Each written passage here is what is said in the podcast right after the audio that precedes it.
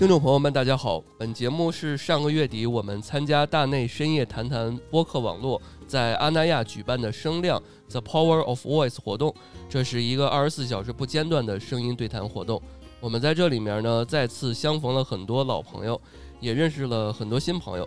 在这忙碌又刺激的二十四小时对谈里面呢，真的让我体会到了播客该有的样子。在节目开始之前，我在这里做一小小提示啊，因为录音的环境的限制。呃，会有一些杂音啊、回声啊，可能或者是听起来不是特别清晰的呃一些细节，那可能整体效果没有那么理想，大家见谅。但是节目本身还是非常精彩的。好，那么下面来听节目吧。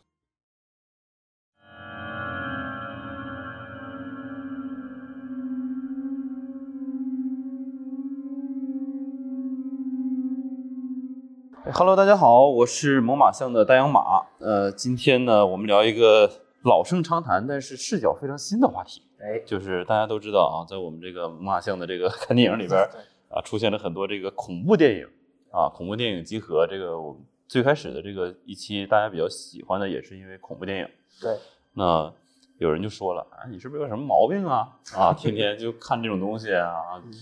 这个我之前就有这个疑问，对。然后今今天呢，我我们呢请到了这个安全出口的老段啊，我们一起聊一聊。那愿意讲鬼故事，然后看恐怖电影，这到底是一些什么鬼毛病啊？然后为什么会这样啊？我们这个把坑挖开是吧？把人刨出来 啊，晒一晒。今天这个环境也特别适合录这期。对对，空旷的两三句话，你小灯暗着，小风吹着是吧？那边还有小帆飘着。对，而且那个。支着那个杆的那个材质，对，就是我这听起来还沙沙作响。算了，不吓不吓你了，不吓你。对对对，对金银两色是吧？就特别符合这个场景。是是是，嗯。那首先还是请老段给大家介绍一下自己。哎啊。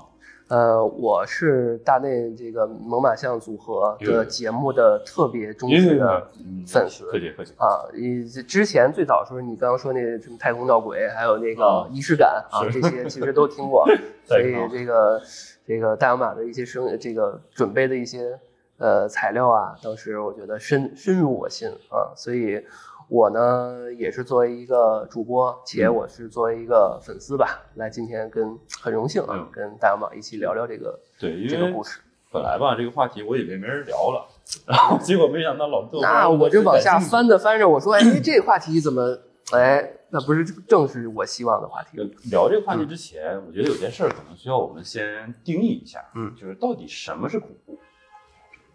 你理解的恐怖到底是什么样的一种感觉？或者是什么类型的，在你这儿算恐怖？我的理解是两种感觉，一种是这东西对于我来讲是未知的，我可能是一种恐惧，这个东西可能是浅层次的，嗯啊。另外一种其实它是，呃，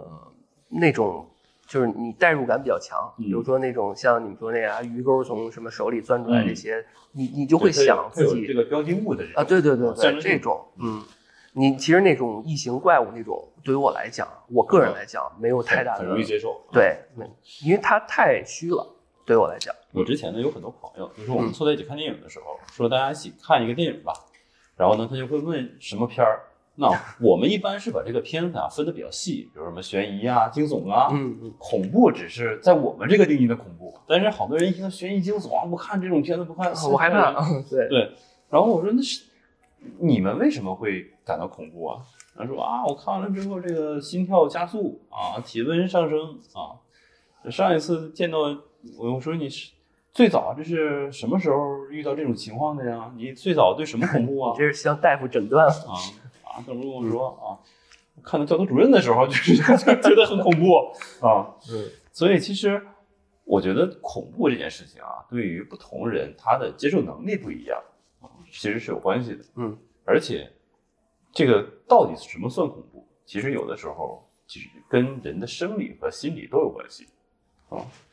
那当然了啊，在我们定义的恐怖，一定是那种得多死人啊，这个环境一看你就不想再想起第二次那种啊，这种算恐怖。那我想插一句，你个人你觉得你最恐怖的，或者什么能让你害怕，或者你看过什么剧？这个时候呢，可能就要聊到这个。呃，可能我们要聊分两段聊啊，可以。第一段呢，就是从什么时候开始感觉到恐怖的？就是你最初的一次感觉到恐怖，或者是接触这种类似于恐怖这种信息的内容是什么时候？我呢，小时候也看电影，家里边是放那种卡带的那种，嗯，还记得吧？就是现在可能都没有了。那时候呢，看过一些电影，其中第一部就是印象最深的叫《力王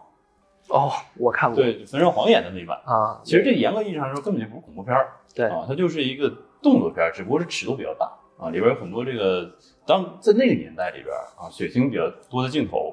但是当时看到什么四大天王啊之类的，你是第二部是吧？第一部四大天王是二，第二部吧？呃，反正黄应该就那一部里，第一部是那个他们那个就就是在头面目，然后最后被他变变高变壮了啊，那个。那不是，那是一部，四大天王都在那一部里边。哦哦哦哦不能哦，对对对四大天王对啊，然后当时就觉得那里边每个人的状态都特别恐怖，包括他营造那个监狱的气氛，啊对对啊，都会让我感觉到有点害怕。但是呢，当时也没有说就是它会造成阴影啊。但是后来又出现了很多这个港片儿，因为小时候家里有有一个条件，还能让你多看一些这样的电影，嗯啊，什么比如说有一有部片叫《猫妖》，当时是刘家良和这个郑浩南一起嗯主演的，啊，也是香港的一个恐怖片儿，然后包括后来中间还有一些国产恐怖片儿，比如说那个比较老的，像什么《雾宅》呀、《黑楼孤魂》啊，呐，无宅，啊，当然啊，这朱时茂是吧？对啊对，朱时茂，嗯，当然这里边可能最直接的就是山村老师啊，对，啊，就是很多人的童年的恐怖记忆都是在美的那对个音乐啊，那个音乐一响起来啊，你就疯了嗯啊。但是这些其实都是在你成长过程中我我会接触到的，但是你要是再往根儿上刨啊，嗯，把这坟刨透了，那可能就是最早来自于长辈的恐吓。呃，对，这种阶级不平等的这种呃，是叫什么？就是服从性测试的这种东北家长啊，就是教育孩子的时候有自己独特的一套 啊。我给你举个例子，比如说你就是厕所里捡来的，你要是再不听话，我给你扔回厕所去 啊！啊，幼小的心灵就感觉自己要被遗弃了。为啥是厕所？我们这儿都是垃圾桶捡来的，就是你那儿直接变成厕所了。对啊、就是我后来想了半天，我说这东西进去嗯你是怎么捞上来的呢？啊，就觉得自己脏了啊 啊！后来呢，就是长大一点之后，还会有说，就是东北以以前有一种呃人，就是行为叫拍花的，啊，就是人贩子对他其实就是人贩子，但是他有一种很独特的手法，比如说这个船的神乎其神啊，就是他手上抹了一些药水，往小孩头上一拍，小孩就听跟听的话跟他走了。哦呦，啊这，个但是实际上这个这个可能是以讹传讹，我也没见到真正什么叫拍花的。但是人家家长就说啊，你你得跟着我，你不能自己走，自己走让拍花的拍去。那个时候小时候就会有这种恐惧的这种概念啊，包括什么啊，一会儿你要不听话，熊瞎子来抓你了，是不是啊？然后还有一些以前都市传说，比如说吃耳屎会哑呀，这些都会对幼小的心灵造成巨大的冲击。嗯啊，这个可能是我最开始的时候感觉到恐怖，但是实际上等到长大了之后，你会发现这些东西都没有那么啊，这都是假的啊，都是假的，不重要。嗯，这个时候的，但是这个时候你遇到的让你恐惧的事情，才会真的让你恐怖。我就举个简单的例子吧，我以前呢愿意讲鬼故事。就是给我的网上那些朋友，就是他们有个大群，然后有的时候晚上会让我给大家讲鬼故事。我这人呢狮子座，然后呢，对吧？咱俩一样。都是狮子座啊，嗯狮子座。然后我还是干公关营销这行的，所以天生的就有一种这个就是强迫症，就是我讲鬼故事不能干讲，我得配音，我得配乐 啊，我就得找这种营造恐怖气氛嗯对哎，我们每次讲鬼恐怖恐怖故事最难的就是找配乐。有有一天晚上的时候，我我以前有个呃原则，就十二点之后不讲恐怖故事。对，嗯这个可能也也有些迷信，但是有一天晚上我十二点回家到家了，然后他们非得听，我说行吧，我想讲一小段儿。我家以前养了一条狗嗯，啊，一条拉布拉多，很很哎。你是在大群里面用语音开对语音那对种方式？啊对，就是我不是直播，就是那时候就是微信一条一条一条一分钟一条一分钟是吧？我也没被人拉黑啊，反正就这么讲 啊。然后我那天就开始讲，我讲了大概只有差不多三五分钟的时候，我家那条狗啊，就是坐在我床边儿，我这个床旁边有个小窗户，它就直勾勾的盯着那个窗户一动不动，然后叫了它好几次，它根本就没有任何反应。我忽然之间就后背这个汗毛就立起来了，啊，因为就是以前有朋友说啊，鬼也愿意听恐怖故事，啊，我就说我不讲了，我今天就终止了。那个是我真的是切切实实的感感受到就是这件事情恐怖。然后包括以前我在北京住的时候，我们那条胡同叫东四十条，哦，我知道，对吧？就是朝内北小街，因为它旁边是个医院，我高中在那儿上。嗯哦对，旁边是个医院，医院对面呢就有这个呃殡葬业，啊，就是 对吧？寿衣店医院附近都是我们。我们那时候的工，我那时候工作，因为就公关这行，他有的时候加班比较晚，一两点钟可能下班，我打一车到了这个朝内北小街，然后司机就问我你停哪儿啊？啊，我说师傅，你给我停在那个第二个这个寿衣店门口就行。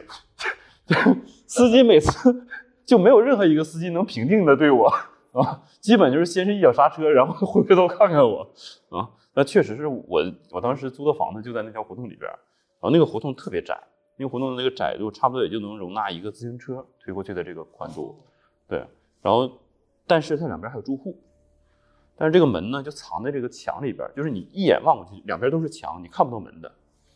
它有点回字形的那个，不是，它是直的，一条直的。就是你是凹进去了是吧？这感觉。对，它那个门是藏在墙里边的，哦等于有的时候我我路过的时候，那个那门就咣当一声就打开了，然后里边就出来个人。啊，有盲区你看不见。对对对，就是这这种吓人的方式，那真的是真的是啊，就也就是天暖和点，要不就真吓尿了啊啊！这可能是我我自己的一些嗯自己切身感受到的一些恐怖经历嗯啊。哎，你之前有类似的吗？呃，我刚刚不是说我大学不是那高中在那边嘛？其实我们那儿离那精神病医院很近，嗯，然后我们学校正对的是那个太平间，然后每次只要上下学都是有那个那那车嘛，嗯临车就就过来，嗯反正基本上这东西就是每天见嗯啊。然后这是一个点，恐惧就是这个是刚刚回应你刚刚说这个，我恐惧点就是我们家我怀疑是有，哦。因为我有些时候我电视关不上，然后我喊了他两句，他就关上了。我说你别闹了，是声控电视啊，不是因为这个我我因为我们做星座话题嘛，然后那个人他做一些玄学，嗯他说你这东西得找大师帮你去去一去，嗯。然后他可能现在没就是那种想跟你闹一闹，他嗯没有对你有什么伤害。你看一个小银秀，呃，对对对，然后我说那就这样吧，他说不行，他会吸你能量，但是每一次真是屡试不爽，就是电视关不上，嗯，然后我说别闹了，我就那什么，然后他就往我再一关关，就你的能量过去，我一不是，他是这样，我一关他就自己开了哦，啊，然后有些时候摁好几次关不上，一按然后自己关了，自己开了，还住那儿吗？呃，他现在还在哦，啊，呃，而且你养狗，我养猫，但那个猫有些时候它也会盯着，而猫不是会比狗会更玄妙一点吗？灵性一点。对，它也会有些时候会盯着一个地方叫半天，嗯它也不理，然后好像就好像它到另外一个世界神游了一下，然后回来的感觉。对，其实嗯我之前家里有个经历，就是啊、我爷爷去世的时候，嗯我当时晚上呢刚从学校放放学回来，然后到家，那我就我爷爷就已经去世了，然后呢，我们家狗就一直在叫，叫得特别厉害，然后就把它关到那个我父母的这个房间了，因为我们家那只狗啊，那只小狗当时是一个从来不叫，但是那天晚上就是从我爷爷去世之前差不多半小时开始，就一直叫到零零点，就它一直在叫。一直在叫。对，一直在叫，啊，就而且叫特别凶的那种，所以那个时候我就，呃，以前我不太信这些，啊，但是那个时候我忽然好像觉得，哎，就是我可以不害怕它，嗯。但是我需要对他保持尊重，啊，我觉得这这件事情是很重要的，好像这是很多人对于这个呃事情的看法。对。啊。对对。我可以不信，但是这东西我保持敬畏。啊，是啊，嗯，对对。嗯。因为我我觉得小的时候的那些恐惧感啊，其实大多数都是被动的。嗯，被动接受的，就是外界传输给你的。对。啊，但是一直到你真的是长大之后啊，比如说我们愿意看恐怖片儿，这个时候其实你自找的，这叫主动性嗯啊。我觉得自己一定要去翻一个让人害怕的东西，然后去刺激我的肾上腺素。嗯，对，这个时候其实就讲到我们，我记得我上大学的时候，我上大学的，就是军训还在军训的时候，哎，我们寝室是个二人寝。哇塞，你啥条件啊二人寝，就我们都八个人、十个人我刚开始是分到八人寝，然后去了之后看了一下，我觉得这个寝室确实这个条件一般，然后我就跟导员商量，我说能不能有寝室可以换一下，然啊，后这个导员说有个二人寝，你要不要考虑？我说可以。啊，二人寝是这样，就是我们那个教呃宿舍楼是七层，然后最顶层是这种阁楼式的，就是它那哦。个顶是斜着的，它就没有那么多间对这个这栋楼正常是四人寝，就是下边下边六层都是四人寝，然后这因为这个顶是斜的，所以放不下那两张床，哦，所以它就变成了二人寝，这就导致了就是我们住两个人，然后还有一片特别空旷的这个一个地方可以给大家活动。然后那个时候也爱看电影嘛，然后说这个军训晚上也没事儿干，咱们找点事儿干吧。干嘛呢？我说弄一个恐怖电影节吧，就寝室恐怖电影节哦，啊。是你发起的？对，然后然后我一说，然后好多人特别感兴趣。那那个时候其实没有什么电视啊之类的，我就拿个笔记本电脑放在那儿，然后你就看啊，就是看个恐怖电影，屋里就是屋里怼着十三个人，床上、床下啊，坐着的、趴着的、躺着的，什么姿势都有，就为了看这一个小屏幕。你说屋里怼着十三个人，我以为旁边那屋怼了十个，旁边那又怼了十三个鬼呢。我，你这个然后我我总结了一下，我觉得这个人多看恐怖电影啊，它一点也不恐怖，呃，真的吗？特别不恐怖，就是而且都是碎碎嘴子，就是东北话叫碎嘴子，就是话痨。啊就大家会议论过程中。对，你看电影时候你不老实。我看的第一部电影是《午夜凶铃》啊，啊，生生给看成了一喜剧片。其实那片我觉得对于我来讲，我嗯没有太大的，感觉。你知道当时那屋里边十三个人，没有一个人害怕的。看完之后，就觉得特别失败。我后来就是说，每天晚上啊，最多八个人这个屋里，你不准都都来 啊。比如说，哎，贞子从井里爬上来了，嗯哎，姐们儿，你这衣服都没湿呢，你 这这这不合理呀、啊。就类似开这种玩笑。所以其实从那个时候，就是看电影越来越多，然后恐怖片也成为我大学时光里边的很重要的一部分。恐怖电影的阅片量基本上很大一部分都来自于那个时候啊。我们因为我们那时候上学嘛，但是你看的时候跟大家都是欢欢乐乐的，你有没有想，如果是你的话，我会看完我会自己独享一遍。我我以前的时候跟大家一起去看，而且其实我是一个看这种电影的时候特别不愿意说话的人，啊、我也是。我就想静静的看。但是你架不住这帮大哥就是拎着啤酒带着花生米是吧？就特别热闹就来了对，啊，你嗯摁都摁不住。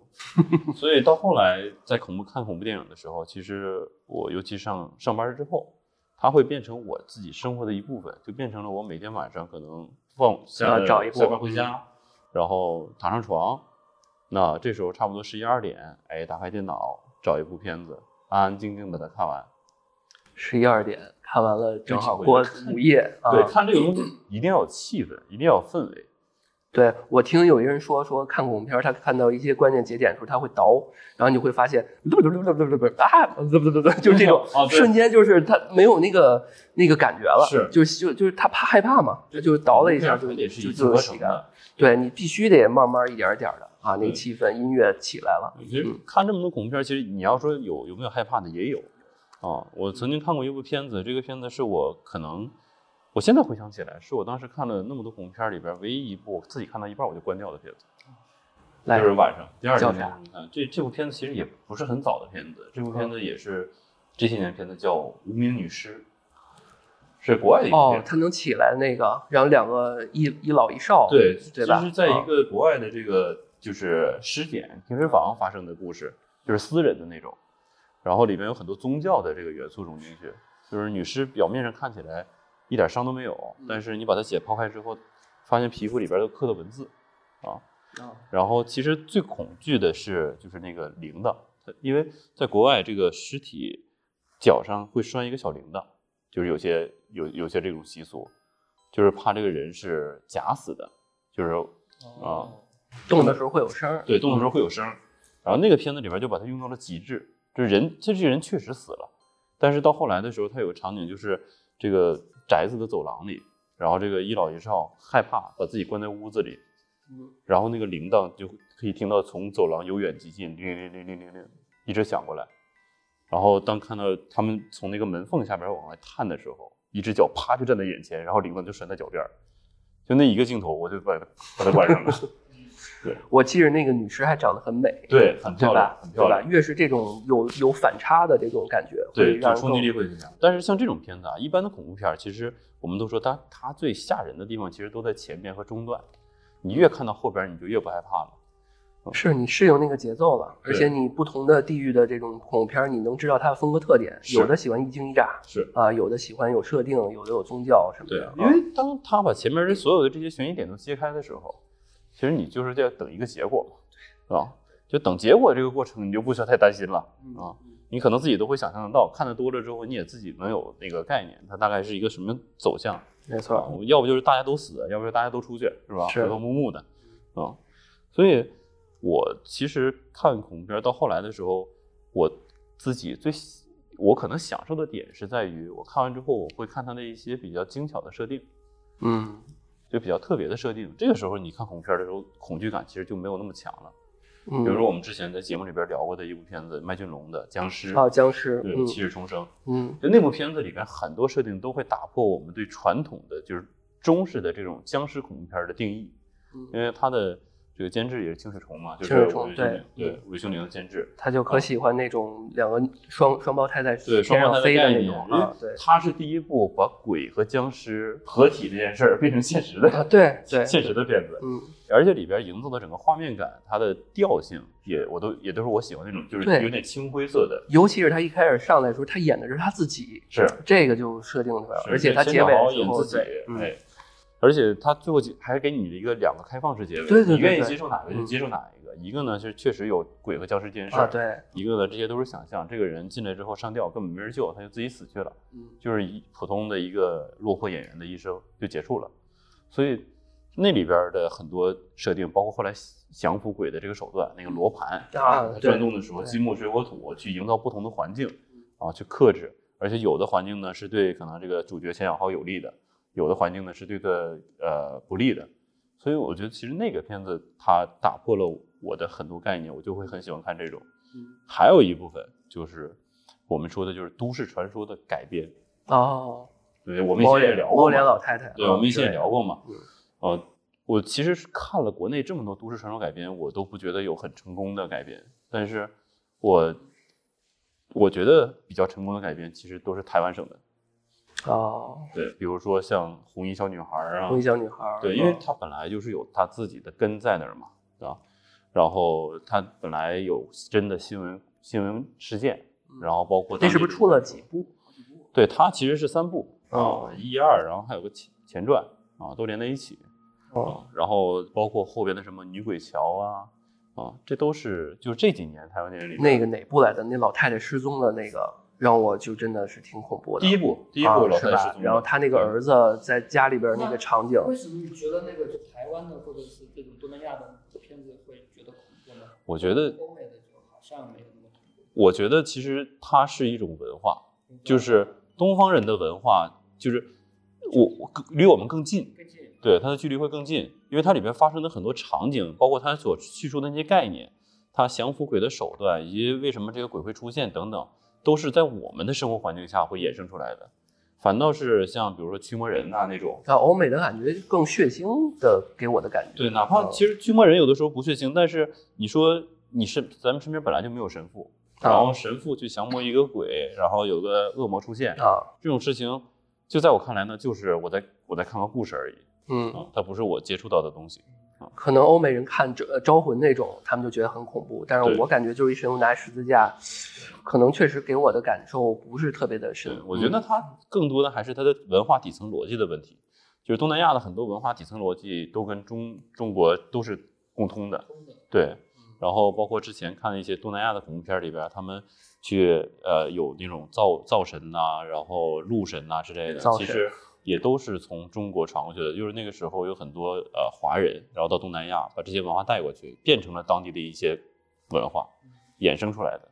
所以这种文化共通性会让你感到对有点恐怖。那我想问一下，就是就是也是你这个这这次的标题，就是嗯我们为什么喜欢看恐怖片？哎，这个这个就比较有意思啊，就是不一样的人可能奇怪，就是就是哎，我为什么喜欢看恐怖片？环着求知欲过来，嗯非常支持你们的主见。不一样的人可能看的看愿意看恐怖片的原因不太一样。嗯，就是你像我，他可能是我的一种情绪发泄的方式。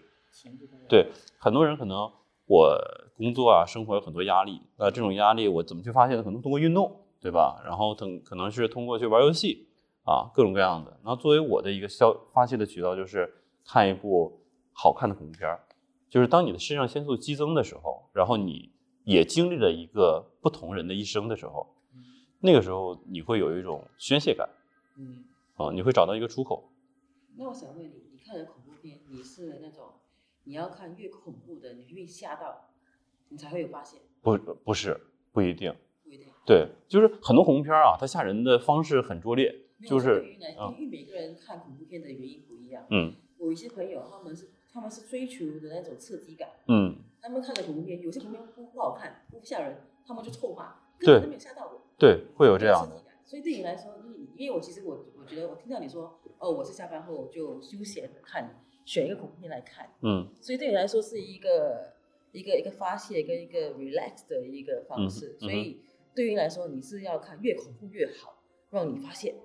啊，我被吓到了，我今天我的压力也就轻松了。嗯。所以你是追求那种越恐怖越好，还是说你随便看一部片？对你来说，好的恐怖片是我我并不是说越恐怖越好，它就一定一定是好的恐怖片，因为很多恐怖片它吓人的点就在于那种一惊一乍，嗯。就一惊一乍确实会让人身体产生反应，嗯你确实不由自主的会感觉到这个害怕嗯啊，看完之后很紧张。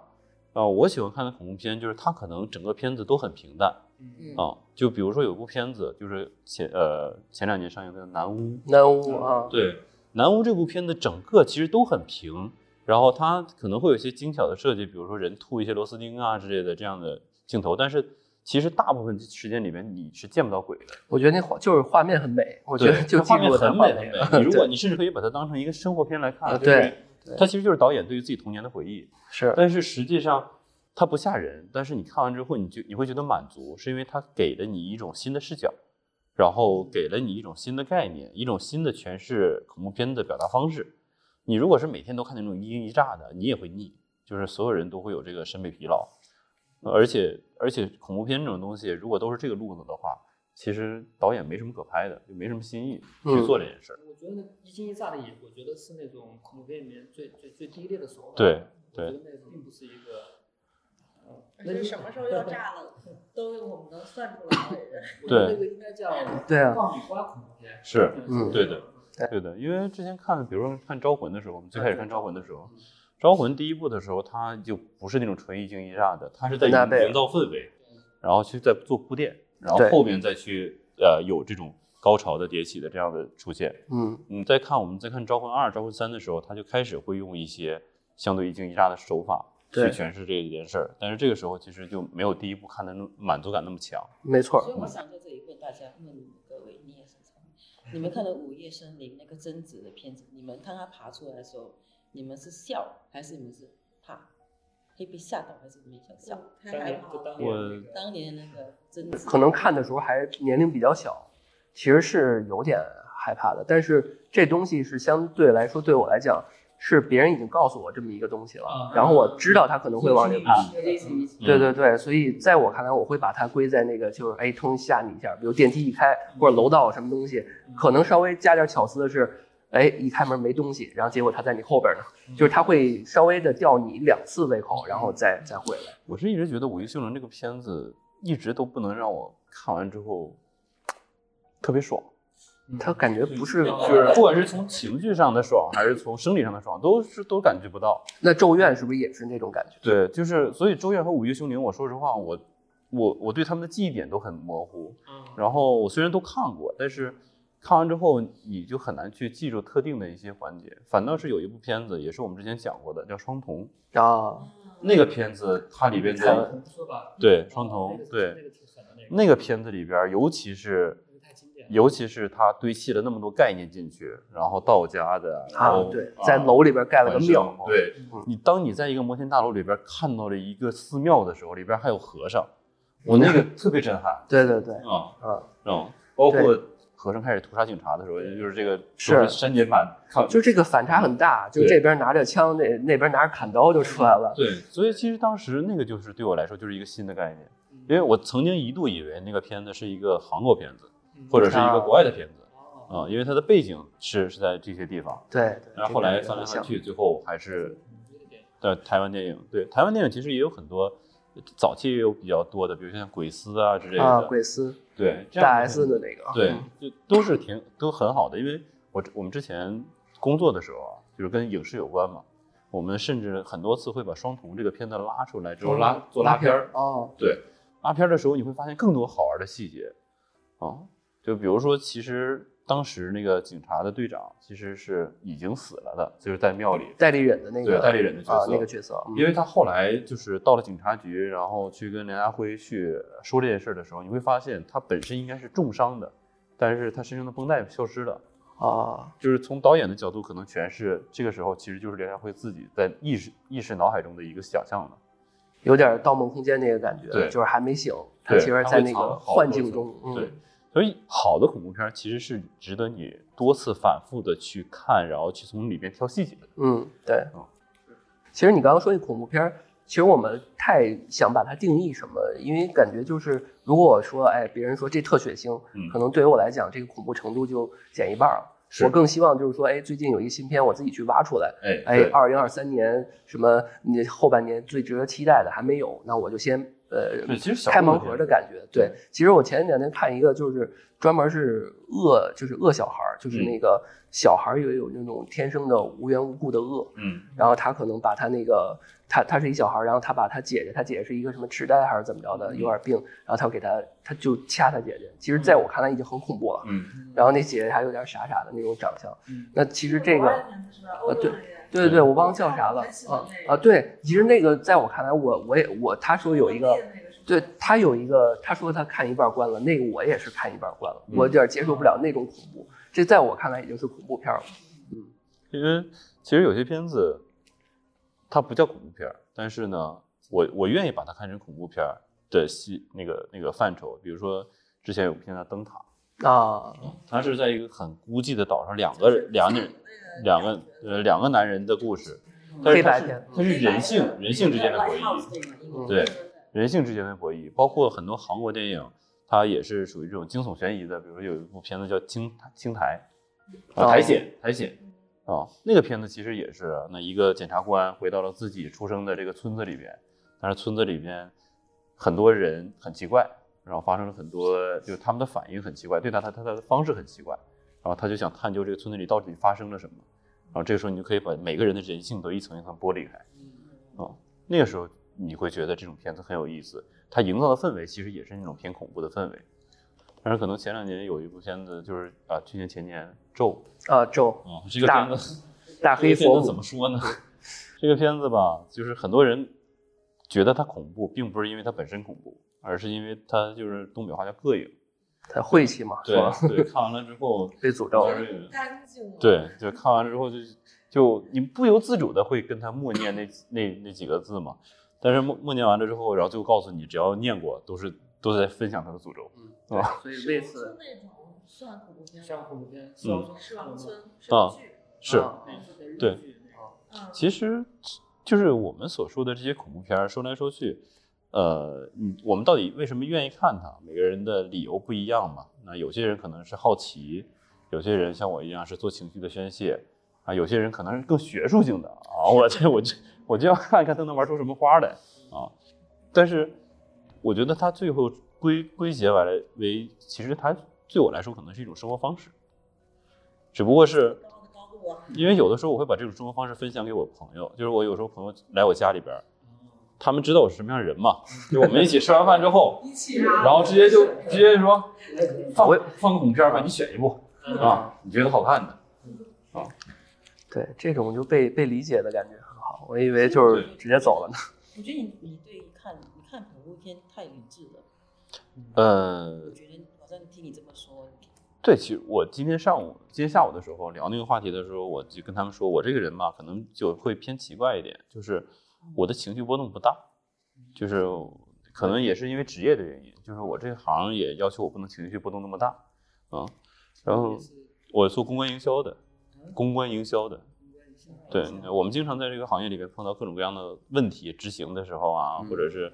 这个时候，如果我本身情绪波动也很大的话，那我带的团队也会跟着不稳定，就找不到解决方问题的这个方案。所以一般不管出什么问题，我一般都是比较平静的那个。对，对。但是这样的情绪方式去看恐怖片，我也会呃，其实有的时候你说你我自己一个人看的时候，会不会有这种恐惧感、害怕感？会有啊，是人都会有。但是我不可能不会叫出来，我也不会说啊，我就把被蒙上了，这种情况不会 啊，我也不会挡着眼睛啊，挡着眼睛你还是你还是会从这个缝里往外看嘛，对吧？啊，自己骗自己啊，你就大大方方的看完了，因为总归看到最后的时候一定会给你个交代嘛。是就是那种又要看又要捂眼睛又要捂耳朵。对，我们很多朋友都是这样的。我想问你，嗯你相信世上有鬼？我你个人相信，你相信？对我相信这件事情，因为其实我身边会有一些朋友，然后包括一些自己的经历啊，会有这样的所谓的灵异事件啊。当然，这种事件其实我们之前也聊过，就比如说有一次我那时候我在重庆出差，出差的时候呢，我公司的女孩跟她男朋友一起去日本旅游，然后她男朋友跟她朋友在下边喝酒，他他们租了一个日式的老式的房屋，然后呢，她自己就要睡觉，结果呢，忽然就是他给我打电话说，我好像在屋里边看到些东西，但是我现在起不来。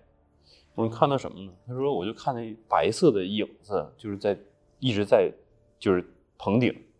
到处在游荡。然后我就问他，我说你大概什么样的呀？就是我当我问到这儿，他准备告诉我是什么样的时候，就是这个通信就断了，再连就连不上了。哇，然后后来我就问我，我会问一些朋友，我朋友说，就是从玄学的角度，可能就是他会影响这件事情，就是他不会让他把他的样子告诉给你，就通过这样的方式。哦，然后包括像前两天猛哥也自己之前也聊过一个、啊一个故事嘛，就是他们那个呃之前他去他朋友家里边，然后本来是挂了一个家里边挂了一张照片，两个人的照片合影，然后他就就是那个照片呢还是个遗照，嗯，好，然后上面呢就是是好像是他朋友的这个岳父岳母，然后旁边还挂了个钟，那个钟是老式那种那种声音。然后他晚上的时候也是子时，他出来上厕所的时候，他忽然就看到那个照片里边的那两两个人，就是长得像他的岳父岳母。就那时候他他他他就说，哎，这个东西在我记忆里边，他没跟我说他岳父岳母没人没了的事儿啊。然后他也觉得那个东西可能不太好，因为那个房子里边当时他朋友不在那住，他就默默的把那照片收到抽屉里面了。然后后来他见到他朋友的时候，然后说：“哎，那个照片我帮你收起来，你看到了吗？”我说：“什么照片？不知道啊。”他说：“我当时看的时候是你岳父岳母，他那个是黑白的遗像。”他说：“不可能，我们家也没没这照片，而且我岳岳岳父岳母在世呢。”鬼遮眼是吧？遮了就类一下，类似于这样的，包括什么我们以前说的鬼压床啊，就是我身边会有些朋友会有这样的经历，而且呃，也有一些朋友可能对于玄学颇有研究的，然后他们也会承认这件事情，但是承认并不等于说我们要害怕这个事儿。就是前两天我我昨天还跟他聊，我说到底有没有鬼？你觉得？然后他给我答案是有，但是你不用害怕，因为它很难影响到你，就是它影响你的方式。大概可能只有两种。第一种呢，是你本身真的是你这个人的体质，就是我们所说有的什么阴性的体质，嗯，然后确实会比别人更敏感，比如说我们看到猫狗啊之类的。然后第二呢，就是可能就是在佛家学说里边，就是因果关系，就是如果你能遇到这件事儿，它一定是跟你有有跟前世什么的。它一定是跟你有关联的，或者是今世一定是有关联的，但是跟你没有关联的，不会找你，你也不会遇到。啊，他给我的解释是这样的，啊，但是我一直相信一件事，就我以前害怕的时候，包括那个我说那条走了那个那个那个小巷子，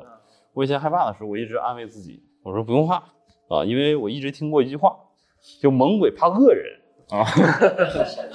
对，因为你你看很多电影里边说啊，你如果遇到这种鬼的话，恐怖的东西的话，你就大声骂他。就骂他，啊，你表现的很凶，他就害怕你。对是吧？啊，我不用啊，我这我觉得我这本来长得就比较凶啊。然后第二就是我我相信这个体格子，他也他也得掂量掂量啊。所以其实有的时候遇到这样的事情，就像我之前跟老段提到的，就是尊重他就好了，是不需要害怕他嗯。如果你真的有一天，呃，遇到类似的事情，当然你也可以选择不相信啊，不相信可能你一辈子也碰不到，因为这么多人，全世界对吧？呃，有有一些人说有，但是大多数人都没看到，就是你就像抽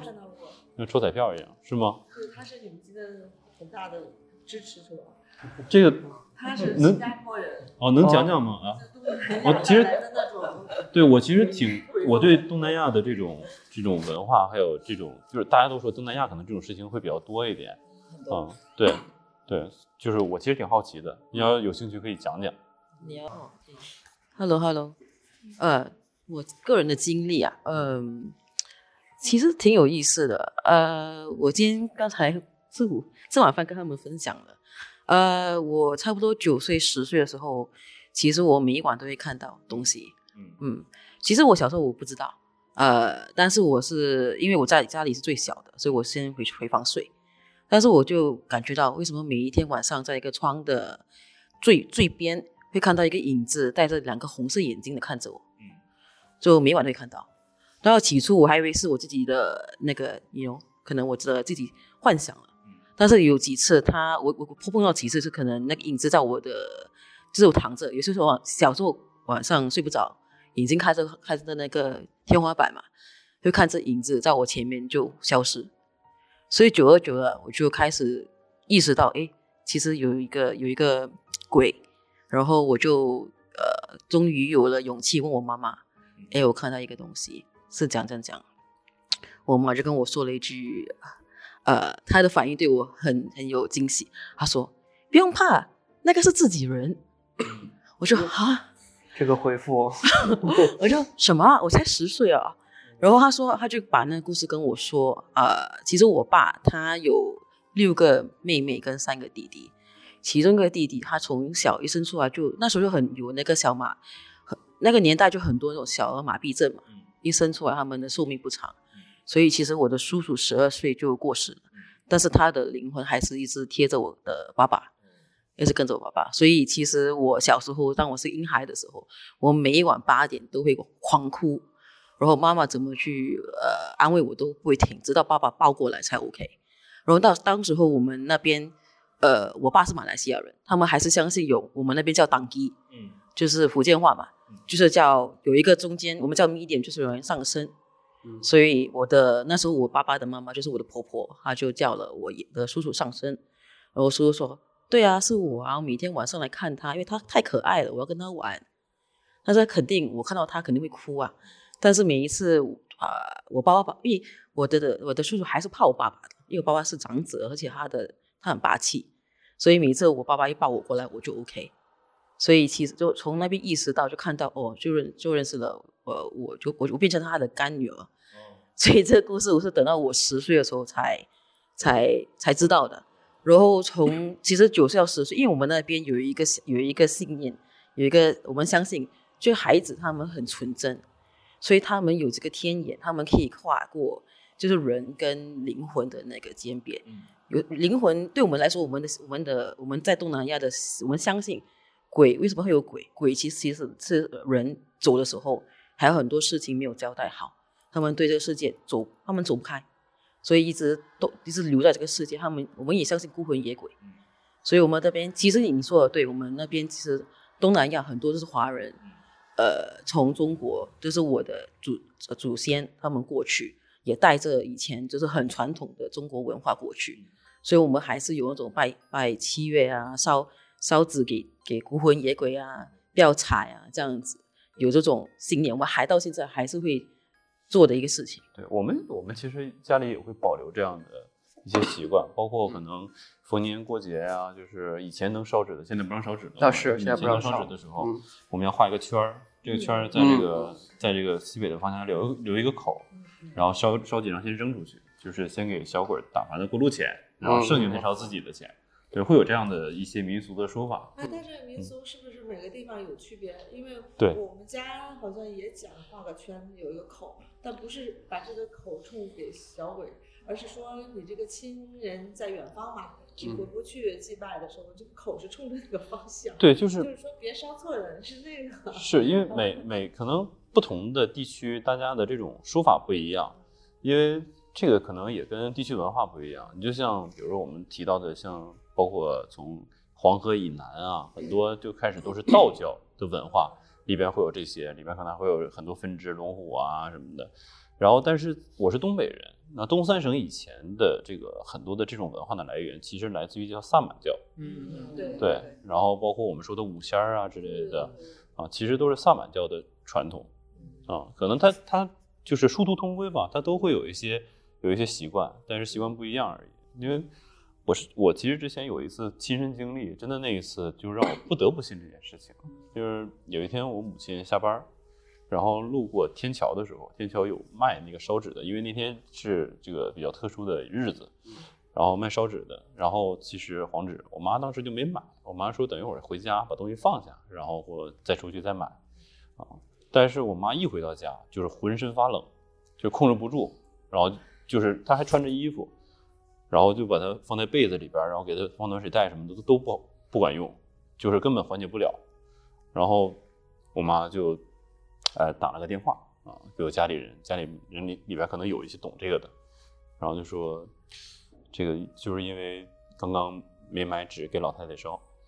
然后呢就不乐意了，对，因为他说看到一个胖胖的一个老太太，因为我奶奶，然后我爸这会儿也回来了，然后我妈就跟我爸说，赶紧买纸烧纸，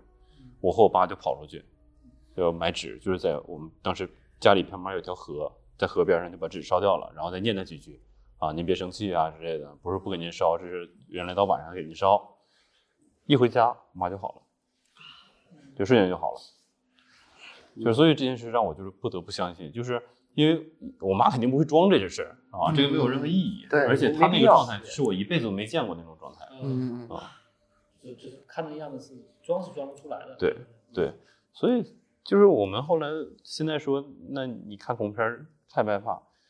当你经历了这些事儿，嗯，然后你能用一个很平常心的对待他，而且你知道他前因后果的时候，你可能也就不会太去恐惧看 恐怖片啊之类的。当然，这件事情不是绝对的，因为我说的这个方式是后天去改造的，但是有些人从基因里边就是不能接受这件事情，这个跟人的生生理构造是有关系的，嗯大脑的结构啊之类的，这些都是有关系的。那这种也也不强迫嘛。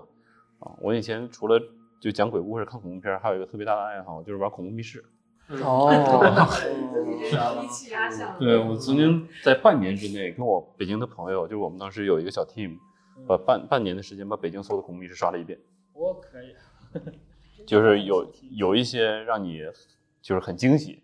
有一些让你感觉很无聊嗯，啊。那肯定会。对，确实如此。但是后来我们发现，哎，刷恐怖密室最大的乐趣不在于它的恐怖，啊，也不在于剧情，看别人害怕。对对，这这是最大的，这是最大的乐趣，因为他们说就是我这个角色在我们那个小 team 里边就是叫坦克，就是专业名词，就是不怕的，开路的，嗯，就是要不就是开路，要不就是殿后，对，要不开路，要不殿后。但是呢，你就可以看到那些人在你眼里的 那个状态，嗯，但是我男朋友他就是我的坦克，可是他看恐怖片跟我一起的最大体验就是经常被我吓着。对，就啊是对，是因为这种感觉我我觉得玩恐怖密室，我们那个那爽感啊，就是那个刺激的感觉，不来自于 NPC 给我的，都是来自于我周边朋友。我说你们是最吓人的啊，你们比密室吓人多了。一炸的是吧？对，而且我们当时就甚至我自己还当时想开过密室，在北京哦，啊，然后当时会研究南北方的这个恐怖密室吓人的手法是不一样的没有，啊，北方相对来说还温和一些，嗯，南方北方还温和，对，北方相对温和一些，就是江浙地带就很粗暴，就是那个时候特别盛行的是什么呢？就是里边的 NPC 拿着电锯，就是那电锯的声音，然后还有那电棍啪啪啪啪特别响那种声音，就是到处追你，就他会给你一种特别真实的心理压力，嗯，和生理压力。就，但是北京呢，更多是通过这种氛围的营造，哦，其实我特别羡慕这种能玩密室的人，就是我我进入不了那个角色，就很很难。是害怕还是那个门儿，不是，就是你是你觉得自己容易出戏还是？就是出戏，就是我感觉大家一进去就能扮演起那个角色，嗯对，就是进入那个状态。我可能觉得默认我就觉得，哎呀，这有什么就是假的，什么这种感觉不是老段，你你你那你要记住我的一句话，如果有一天你真的跟你朋友去玩这个恐怖密室，啊，你自己明明明是这么想的，你千万不要说出来，因为这个在玩密室的人圈子里边啊，是是我会非常被，排斥的一种。对我懂我懂，因为剧本就什么什么菠萝头，什么这个什么什么车什么的这对我们种有一些行话嘛。我们之前就是有一次，当时北京还有一些鬼屋啊之类的，嗯，有一次特别好玩，那个鬼屋呢，我们一起吃完饭，十个朋友去的，然后跟老板说，就是我们能不能一起进去？老板不让，说这个你们是一起进去就没意思了，说你们分两个队吧，一个队五个人。嗯，我说行，然后我们就抽签嘛，结果我这组抽到了四个女孩，加我一个。然后他那是一个日式医院的主题，哦，然后你进去之后需要在这个这个挂号台这儿先看个片子，然后看完片子那边帮先吓你一下，结果吓完这四个女孩就立正了，就是？就立正就不敢动了，然后 然后我我说那行这样吧，我去开路嗯，行吧，嗯然后不行不行，他们都从后边出来，你得垫后，我说行那我垫后，那你们开路，不行不行我不敢不敢，就我们的第一组在第一个房间就没过去，后来就是后来他们就敲门，甚至快把门扒开了。老板说你们出来吧，然后后来商量半天，老板说行吧，你们十个人进去吧。你知道十个人的队伍玩鬼屋都是笑话，嗯。那笑到什么程度？就我们当时有一个有一个房间是一个洗手间，洗手间旁边有个小窗户，就大家都要越过小窗户走到一个走廊里边绕一个圈，这边有个电梯，进电梯。原来剧情设置是你一进电梯，那边会有个 NPC 过来扒电梯吓你一下，嗯嗯，结果我们人太多了，就前面的人进电梯了，我刚跨过那个窗框，NPC 就从厕所里边出来了，然后他看我，我看他，愣了半天，我说哥们儿你出来早了，你再回去待会儿吧。队伍太长了。对，队伍太长，队伍太庞大了。然后包括就是还有一个屋是它悬挂了很多布条啊，啊、然后这个布条就是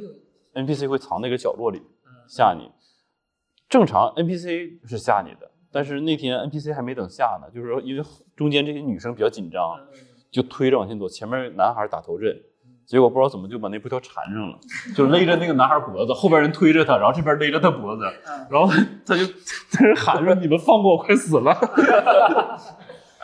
嗯，呃，简直都是笑话。嗯对，这跟你说那个一堆人看恐在宿舍看恐怖片异异曲同工，嗯，对就气氛就没了。嗯是，就是包括你像我从来不去电影院看恐怖电影，因为哦就是第一是国内是不会上对真正的恐怖电影，嗯，呃，第二是去了之后如果人多的话，确实没有那个没有气氛，对，没有是这样。那个氛围。可是我很好奇一个问题啊，嗯中国有什么鬼？中国其实说到很多，这个就是来自于不同的就是呃文化了，比如说萨满教里边的五仙儿，其实都算呃灵体的一部分啊。就比如说我们讲到的这个黄鼠狼，在东北有一个呃有一个就是民俗，是你一定不能打黄鼠狼，你也不能捉黄鼠狼，对，它会报复你啊。它报复的方式就是迷惑你，让你产生幻觉，然后做一些事情来危及你和你家人的安全。啊、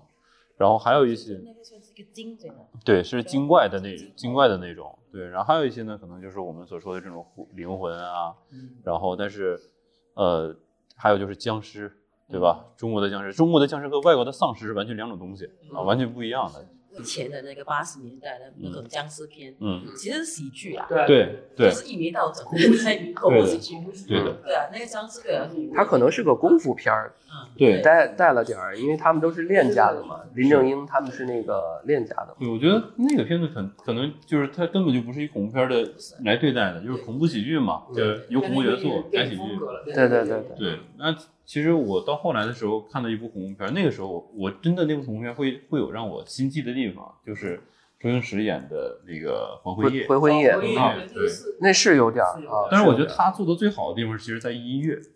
啊，那个对，就是他的音乐做的特别好，就是让你一直在那个那个沉浸在那个环境里边。嗯啊，但是你说画面啊，或者剧情啊，或者是之类的，它真的很吓人吗？其实也还好，但是音乐确实很，确实很触动你，那个时候才是恐怖片。其实对我来说，《午夜森林的贞子》嗯，呃，对我来说是个突破。对因为我小时候，我家人有一个有一个习惯，就是我会租卡带，就是嗯以前还是去店租一卡带回来看嗯啊，租一张带。然后七十跟八十年代很多那种，特别是西方啊，西方有很多那种鬼片嘛，嗯对吧？以前我我不懂中文名字，叫嗯 Water j a z 啊嗯，Exorcist，都是这个整个头转的，还有一些啊灵异的那种片子。然后，所以我是我不怎么怕，因为西方的那种恐怖片，它只是吓还是血腥比较重。嗯但是我看的那个《午夜森林》的时候，它的音乐是我觉得是个突破，它是用氛围音乐，嗯，对它不，像你作曲噔噔噔，你就知道他来。对，紧张，就一直在做你紧张感。所以我很讨厌这《午夜森林》，它把它完全破坏了我的那种看恐怖片的一种，呃，我我开始看了，我看完真的之后，我开开始害怕，嗯。因为它很多镜头，特别是有一个有一个镜头嘛，我觉得那个呃导演很厉害，嗯。他就是其实是一个女两个女人在讲话，嗯。讲话讲话讲话讲话，然后你就开始了就要睡着了，忽然之间他们去打开那个柜子，看到那个尸体，嗯，完全它是氛围音，它没有给你这加，是，所以对我来说，因为我是个制片人。哦哦，我我我之后为什么我其实有一段时间我不敢看恐怖片，因为是贞子。嗯，但是之后为了工作，哦我要去看不得不看，因为因为我要我要知道他们怎么去把那个节奏给控制好。因为其实恐怖片他们是节奏跟音乐都控制的很好。我这两年其实还挺愿意看东南亚的片子的。啊是，东南亚我觉得呃我们对我们来说为什么有更我们更更怕？因为它对于我们的真个真人的怎么说呢？我们日日常生活跟文化有相连。嗯。就好像说我们为什么我们在东南亚分除了中国的鬼，还有马来的鬼，嗯。马来的鬼跟中国的鬼很不一样，嗯。而且在东南亚的马来西亚、跟泰国、跟印尼，他们还有到现在还有做巫术的，嗯，所以他们他们真的对就做巫术。所以如果你去到一些很偏的地方，我们我们知道，我们我们去那边我们不会随便乱喝东西嗯或者吃东西，他们是有各种巫术。下毒，呃，不止下毒，还有很多的。好像打比方说，呃，我们在呃东南亚最普遍的一个马来的鬼，嗯他其实是妇女，哦所以他们他们马来马来族有一个有一个信念，就是说，一个当一个孕妇，孕妇如果她在产生产都死掉，嗯就要立马拿一个拿一个呃怎么说呢，那个 nail 啊，钉子，钉子把他这或或把他的颈脖这脖子钉着。哦不然，因为他们相信，如果一个怀孕的女孩在生产的时候，她会回，她会回来哦，做一个恶鬼，哦所以这个东西该怎么定性？对，把它钉住，她不会回来。所以我们那边是那个，而且那个呢，其实有很。我们在呃，就是在现实生活上啊，其实有蛮多人在很偏的地方遇见过。就是这个，其实跟国内的一些传说其实也挺像的。就比如说国内说，就是电视里也演过，就是如果是厉画厉鬼的话，你要死先穿红衣嘛，红衣穿红鞋等等。然后包括一些都市传说里面，其实也会有类似的场景在。其实这个可能就是就是每个地区的地区的文化嗯、衍生出来的。现实生活上其实还是有看到，还是嗯遇见过。还有另外一个更普遍的叫养小鬼，啊，啊，杨小养小养小鬼对其实很很对，常这在泰国也很多嘛，泰国古曼童啊之类的也也算这个范围之内。啊，他们养小鬼，所以到现在他们还是有养，所以有有些时候我们就知道，而且我们知道哦，某些某些人如果跟一些不良的人混在一起，其实是对他们，我们会相信他们会做做巫术。OK，嗯，所以当我们看这种恐怖片的时候，我们呃就就对来说，我们真的是怕，嗯，因为他他是对对我们现实生活上是有点呼应的。对我其实，对我们今天时间也差不多，但是我觉得今天聊的这些啊、就是回过头来说，我希望大家，如果是你愿意看恐怖片的话，就是可以对它有一些选择性的，就是真的是选择一些触动你或者能给你带来一些多多少少带来一些价值，不管是情绪价值也好，我说个好玩一点的吧，嗯其实就刚才大家都说了，其实呃为什么看恐怖片还有一个原因就是，就是当我们还在上就是小的时候，嗯呃上初中或者上高中的时候，家里放一个恐怖片，嗯，然后追女孩嘛，追女孩嘛，这是一个很好的一个恐怖密室也是这个道理，就是这个时候就你你看恐怖片，女孩子一一一紧张就往怀里一钻，哎对，恐怖密室成就了我一些朋友的姻缘，这个时候男男孩子那种英雄的那种气质就展现出来了。嗯，嗯我不怕，我不怕。虽然像他这样子，他要顾前要顾后，可能最后要搂着他旁边一起走。没有不用不用你我根本不用搂，就在那个场景下你跑不了的，所有人都会死死的拽着你。